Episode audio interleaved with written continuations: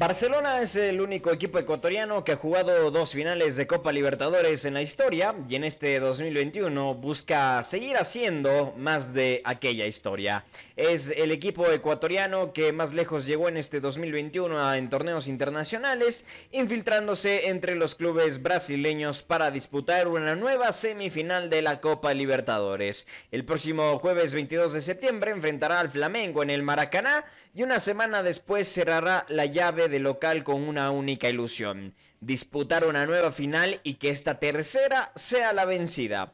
¿Será que los toreros pueden superar a uno de los cucos del continente para luego cumplir con su anhelo? Solo el tiempo lo dirá. Pero mientras tanto, Juan Bernardo tiene algo que decirte. Empezamos.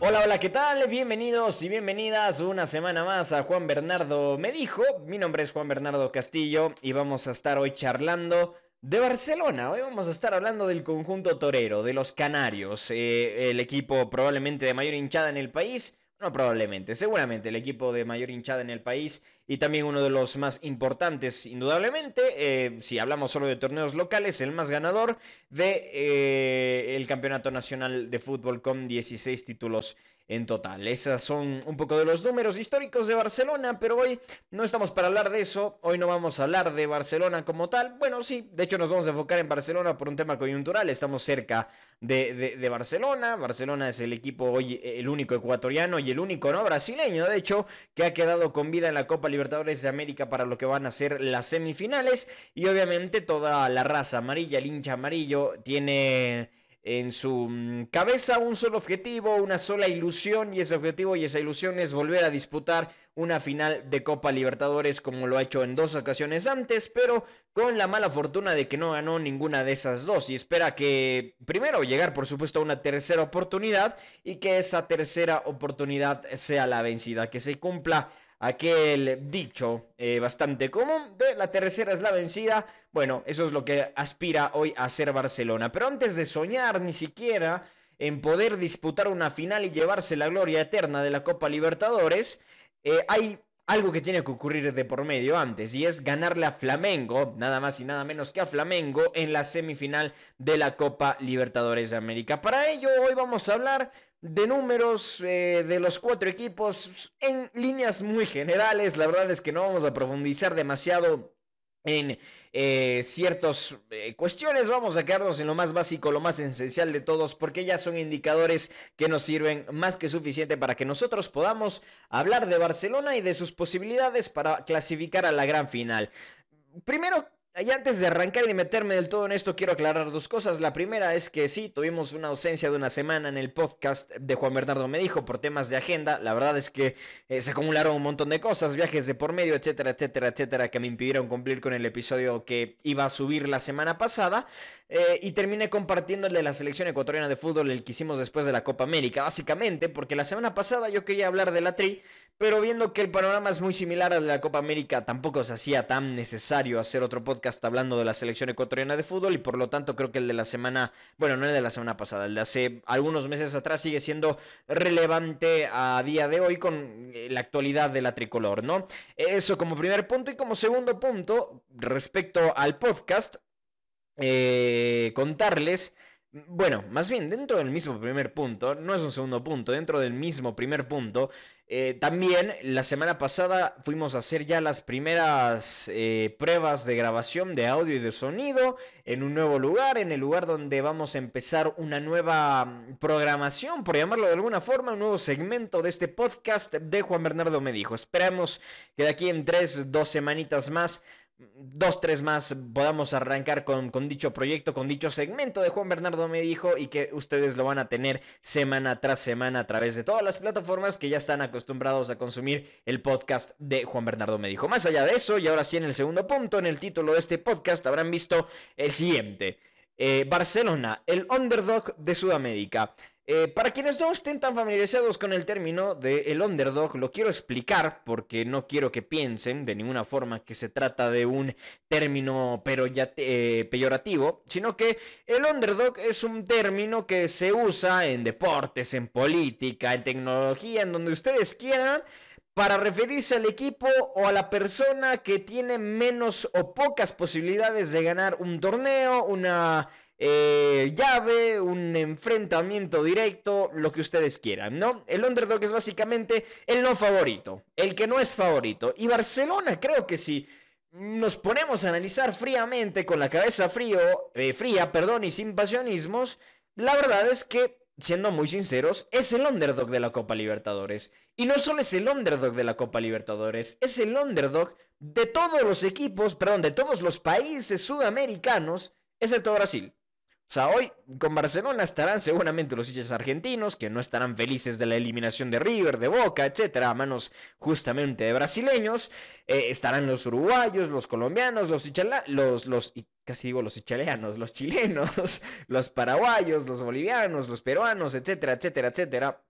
Todo el mundo eh, que no es Brasil en Sudamérica, seguramente estará eh, hoy con Barcelona. Y por eso digo que Barcelona es el underdog de Sudamérica en esta Copa Libertadores 2021. Quedó Barcelona, Palmeiras, Atlético Mineiro y Flamengo. Cuatro nombres durísimos, durísimos. Barcelona con un pasado histórico en Copa Libertadores, es muy conocido a nivel continental Barcelona por sus dos finales, eh, los enfrentamientos ante Olimpia de Paraguay, etcétera, etcétera, etcétera. Todo eso es una realidad, así ha ocurrido. Barcelona, eh, eh, quieran que no, está de alguna forma metido en la historia de la Copa Libertadores, pero...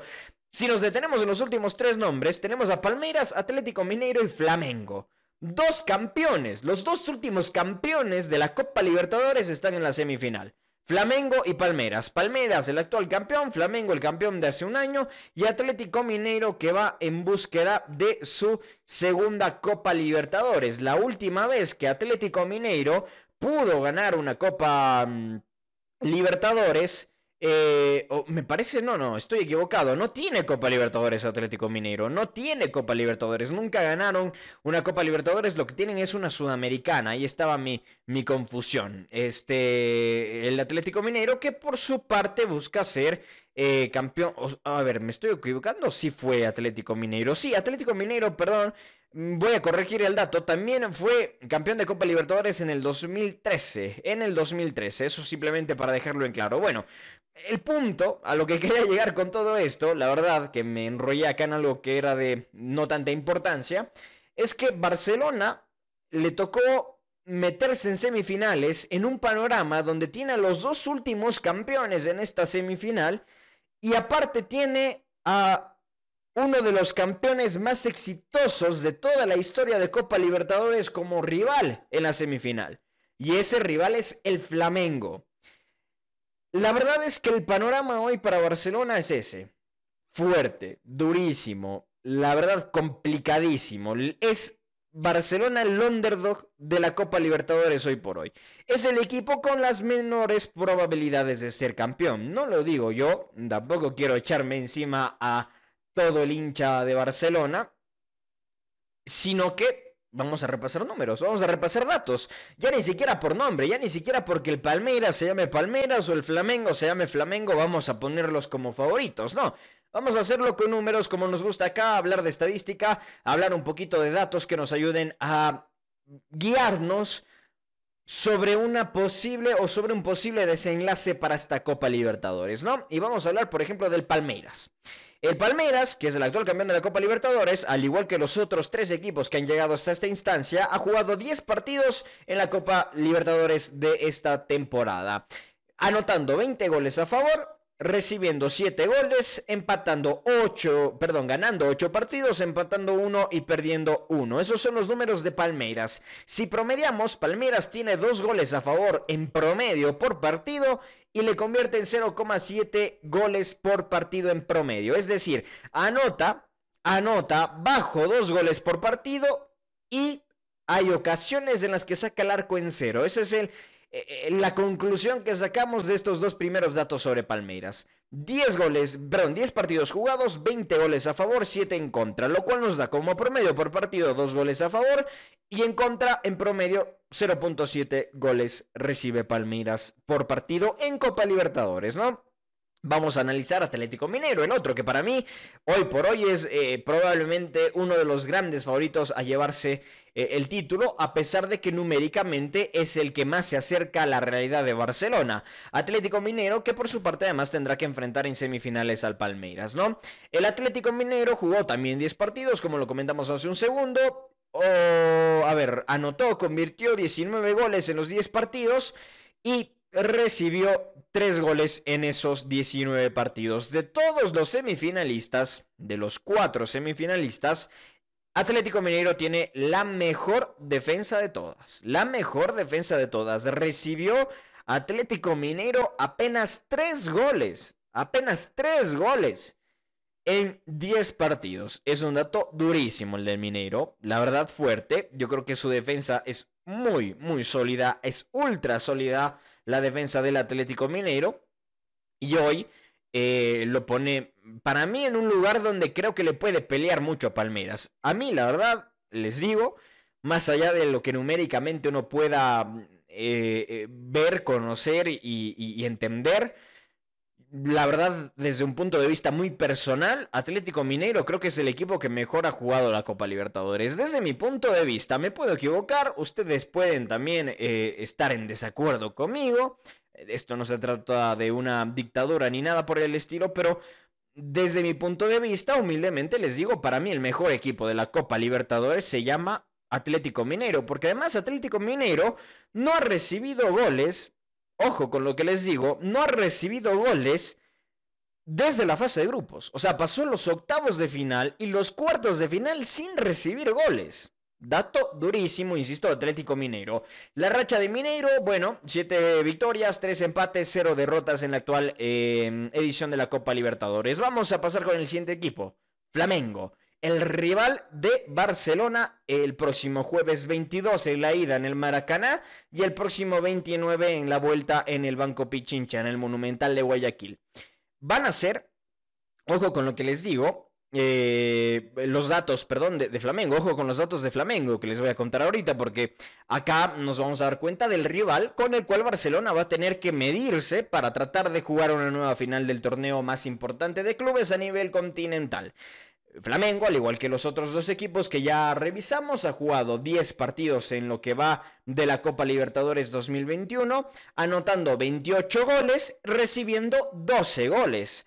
En promedio, anota el Flamengo 2.8 goles por partido, prácticamente 3, prácticamente anota 3 goles por partido el Flamengo y le anotan apenas 1.2 goles por partido. La verdad está equilibrado, o sea, tampoco es un dato demasiado superior o inferior lo de Flamengo, está dentro de lo que un equipo que aspira a ser campeón necesita tener para poder tener dichas aspiraciones de ser campeón, ¿no?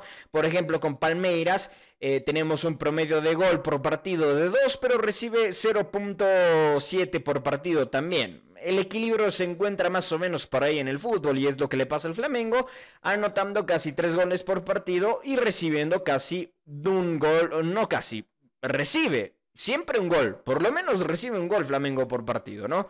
Por lo menos Flamengo, en promedio digo, recibe por lo menos un gol por partido y anota por lo menos dos por partido, casi tres. O sea, los números de Flamengo son fuertes, son los mejores, eso sí hay que decirlo, acá no hay como negarlo.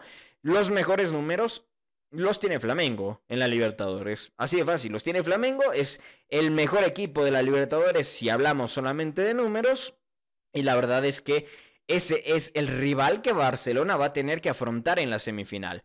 Hablemos de rachas. Flamengo eh, ganó 7 partidos y empató 3, no tiene ninguna derrota en la actual Copa Libertadores. Son dos equipos que ya están invictos, ¿no? Mineiro y Flamengo, los dos equipos invictos. Palmeras, por su parte, perdió un partido.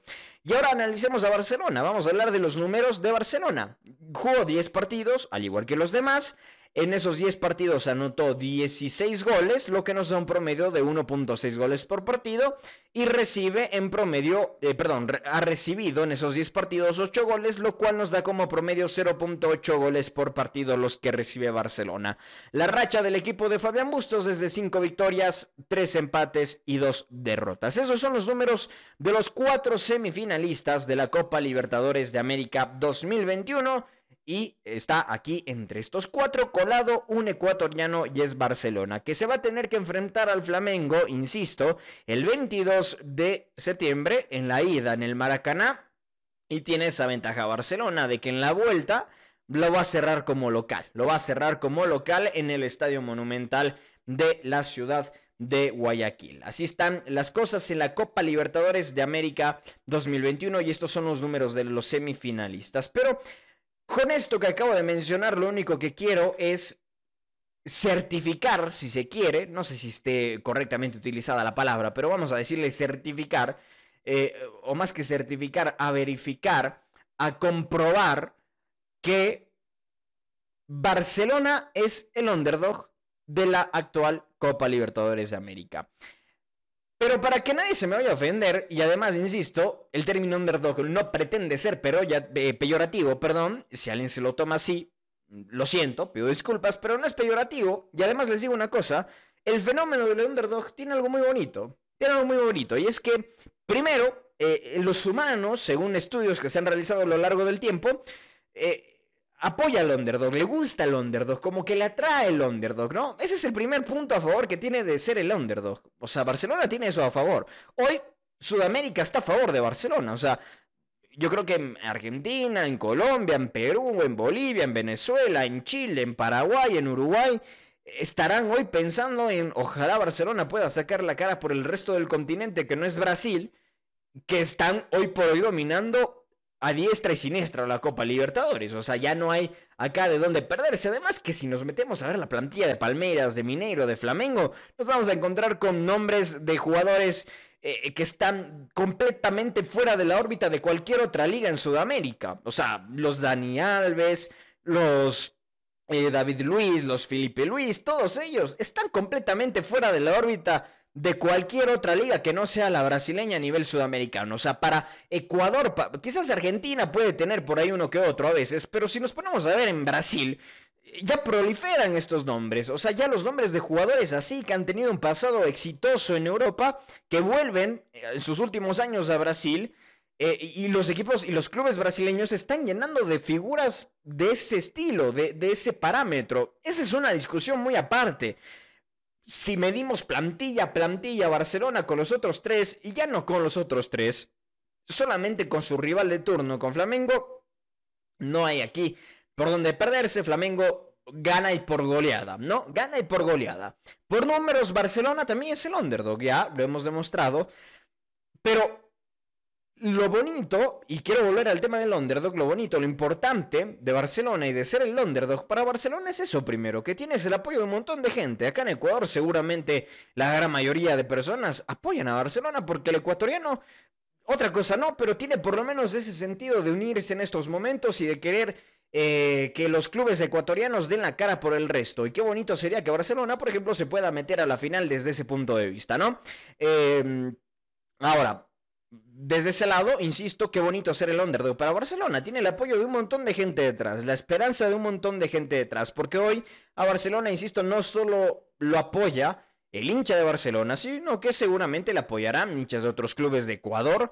Y seguramente tiene el apoyo de un montón de hinchas de otros clubes del continente que quieren que simplemente no sea un equipo brasileño el campeón. Entonces, ese es un punto favorable bonito del underdog, del underdog. Pero otro también, y esto ya entra más en el tema de la psicología, es cómo perciben los demás equipos al underdog.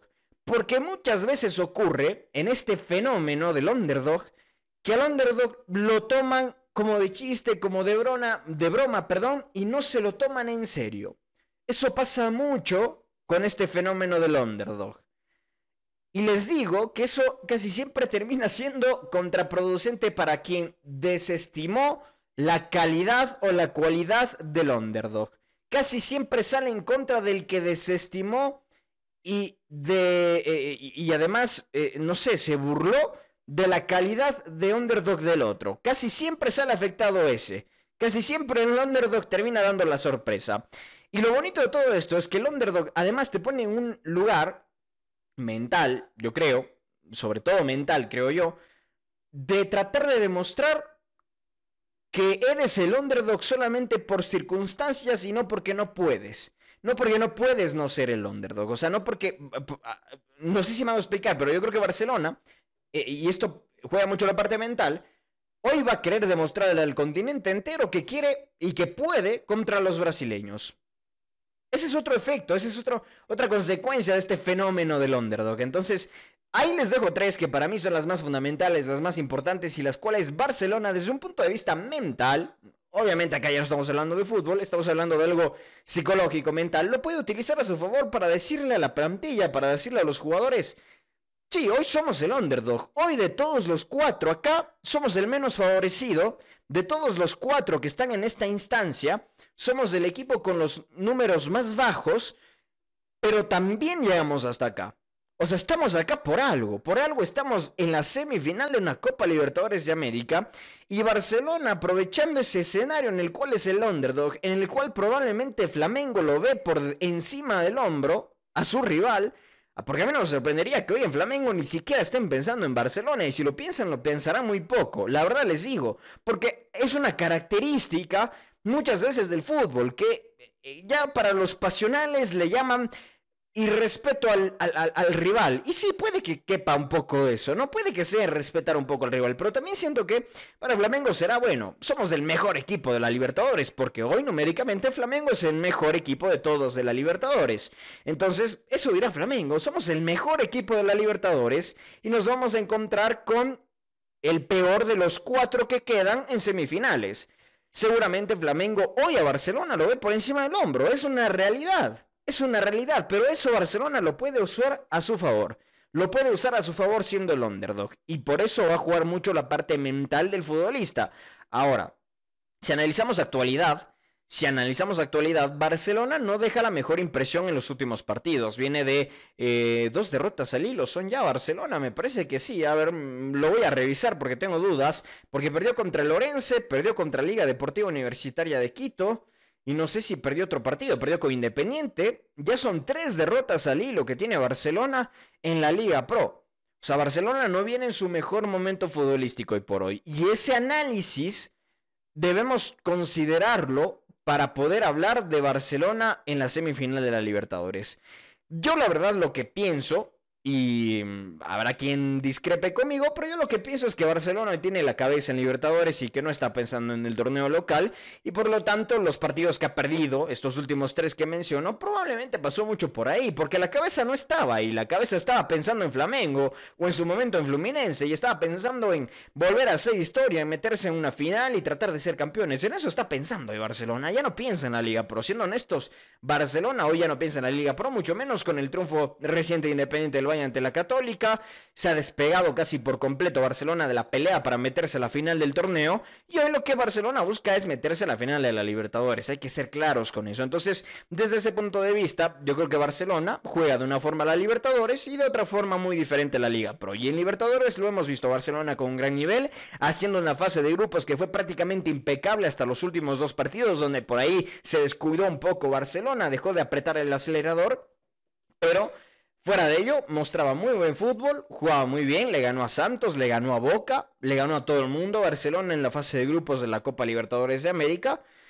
Y luego clasificó, se topó con un Vélez Sarfield, duro, fuerte, al cual le ganó sin mayor problema en la vuelta, y luego con un Fluminense con el cual empató en ambos partidos, tanto en la ida como en la vuelta, aunque en ambos partidos mereció un poco más el equipo torero, pero errores propios lo llevaron a tener esos marcadores que no lo dejan tan sobrado a Barcelona como si le deja a sus rivales, o en este caso a su rival Flamengo y a los otros dos semifinalistas que estarán del otro lado, ¿no? Eh, la verdad es que Hoy la situación para Barcelona es esa. Ese es el panorama de Barcelona. Numéricamente, estadísticamente hablando, es el menos opcionado, es el menos, es el menos opcionado para ser campeón de la Copa Libertadores, de los cuatro, ¿no? De entre Palmeiras, Mineiro, Flamengo y Barcelona, el menos opcionado, numéricamente hablando, haciendo un análisis estadístico, es Barcelona. Es el menos opcionado. Eso para mí le deja a Barcelona en esa posición de underdog que hay que saberla asumir, que hay que saberla actuar, que hay que saberla ejecutar para usarla a su favor y yo creo que Barcelona estará pensando mucho en eso porque Fabián Bustos ya sabe lo que es ser el underdog. Ya sabe lo que es ser el underdog. Cuando dirigió el Delfín y fue campeón con Delfín en el fútbol ecuatoriano, por ejemplo. Cuando el año anterior iba a visitar Casablanca, un escenario donde Barcelona jamás ganó y donde muy poca gente imaginó que iba a dar una vuelta olímpica. Bueno, pasó. O sea, Barcelona y Fabián Bustos han tenido a lo largo de su relación de ya casi tres años, perdón, de casi dos años, este, muchos momentos, muchas fases, muchas etapas en las que han sido el underdog y han superado dicha condición para ya no ser el underdog, sino ser la sorpresa. Y eso es lo que Barcelona buscará este próximo 22 y 29 de septiembre, amigos y amigas de Juan Bernardo me dijo.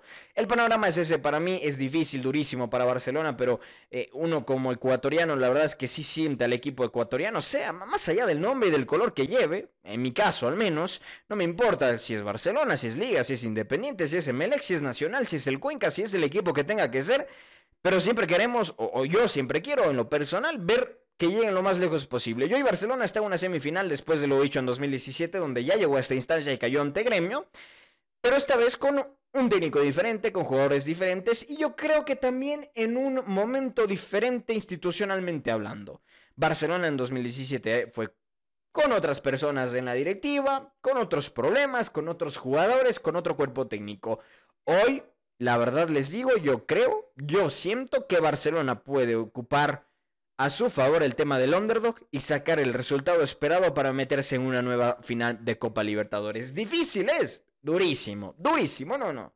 Ni lo discutamos. Flamengo es el mejor equipo de la Libertadores, jugar la Flamengo va a ser muy complicado para Barcelona, pero lo tiene que hacer y tiene que dejar una buena imagen. Yo creo que tiene con qué. Yo creo que tiene con qué. Más allá de que los nombres de Flamengo asusten un montón, yo no creo de ninguna forma que vaya a haber una goleada acá, por ejemplo. No creo, no creo. Si es que se llegase a definir así, yo no creo que sea por goleada. No creo que sea por goleada. Y la verdad les digo, yo creo que si Barcelona juega de forma inteligente y sobre todo cuando vaya a jugar en Brasil, sabe manejar los tiempos del partido correctamente, yo creo que puede traerse un buen resultado de allá. Un empate, una derrota de máximo dos goles de margen y luego venirla acá a pelear con todo. Luego venirla acá a pelear con todo. Ojo, ya dos goles de margen es durísimo, pero revertible.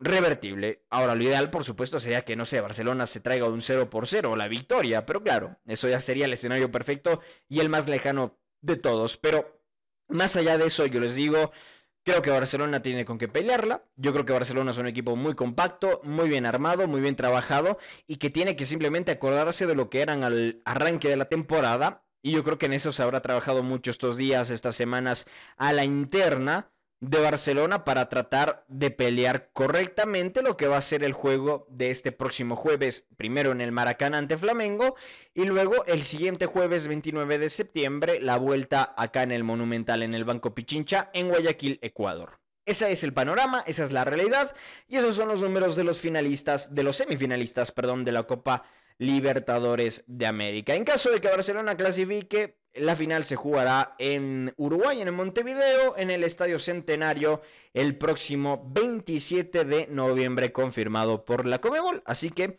ese es el panorama. ¿Qué pasará con Barcelona? ¿Qué opinan ustedes? ¿Creen que Barcelona tiene oportunidades para clasificar a la final de la Copa Libertadores ante Flamengo? Y más allá de eso, ¿creen que Barcelona puede ganar la Copa Libertadores? Bueno, yo no respondí esa segunda pregunta. ¿Qué mi respuesta? A ver, se las voy a dejar. Yo creo que si Barcelona le gana a Flamengo, nadie tiene por qué negarle la posibilidad a Barcelona de poder ser campeón.